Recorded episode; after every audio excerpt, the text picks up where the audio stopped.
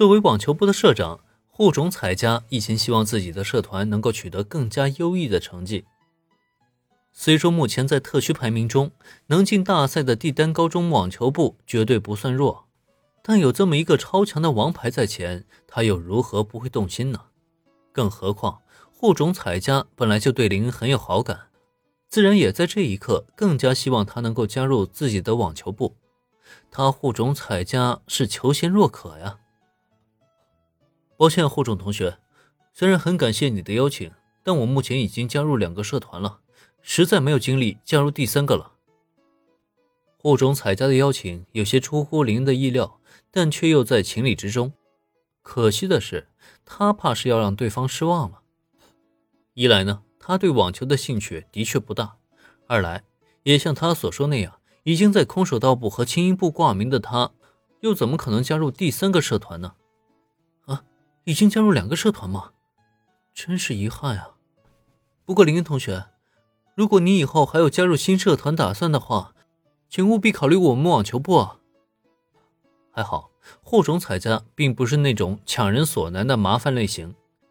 被林恩拒绝的他，虽然还是做了最后的争取，但却完全没有准备继续纠缠。这一品质在林恩看来可是相当的难能可贵了。好的，如果以后有机会的话，我会认真考虑的。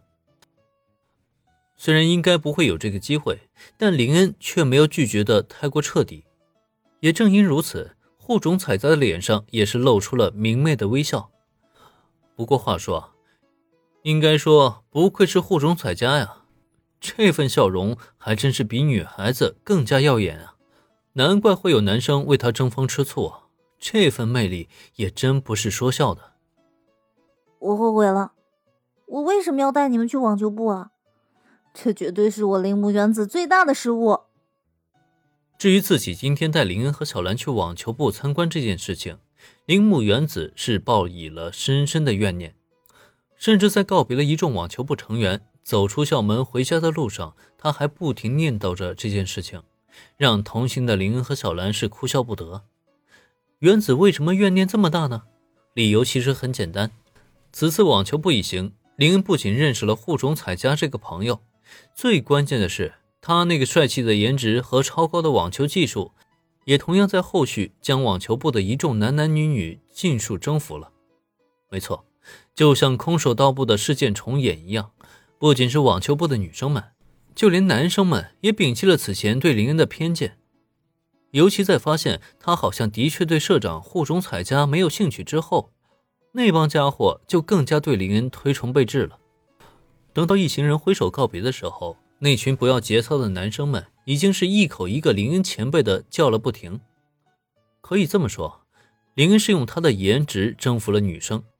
又用绝对的实力征服了所有男生，在空手道部之后，他又完成了一次网球部的全制霸，但这样的结果却是他又多了一票推崇者，也让原子在无形中多出了许多情敌来。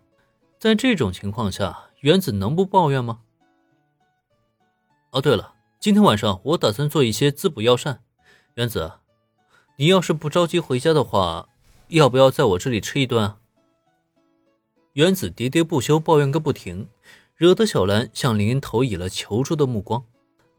林恩见状，眼瞧着都快从学校一路怨念到家了，也的确不是个事儿，于是他果断开口，直接转移了话题，用以吸引原子的注意力。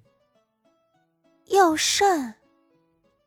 果然，林恩这一开口，别说原子了，就连小兰都被吸引来了好奇的目光。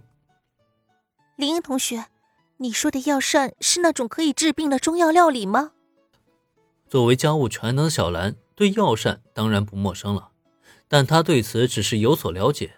真要是让她料理药膳，那就是他从来不曾触及的领域了。嗯，药膳呢，并不适用于治疗所有病症，更大价值啊，还在于滋补身体、预防疾病。尤其一些药膳呢，还具备滋养容颜的功效，适当的多吃一点啊。对你们这些女生也有好处的。对于小兰的问题，林恩笑着开口做出回答。他此前得到的治疗精通技能，说白了就是药膳料理的运用，可以让他在最大程度上去调理人体，因此他也很清楚药膳的功效，自然也很快解除了小兰的误会。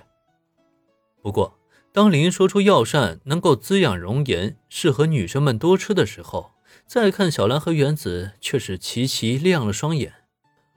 尤其是原子，他更在这一刻忘了此前怨念，直接反手一把握住林恩的手腕。那怎么还等什么？赶紧去做药膳啊！滋补身体、预防疾病，这个原子并不在意，但滋养容颜这件事情，却是任何一个女人都不愿意错过的事情啊！因此，在这一刻，他已经迫不及待的想要林恩去做药膳了。哎，不是，你倒是先等一等，让我先把材料买回来啊！这么风风火火的原子，有他在，果然不会寂寞。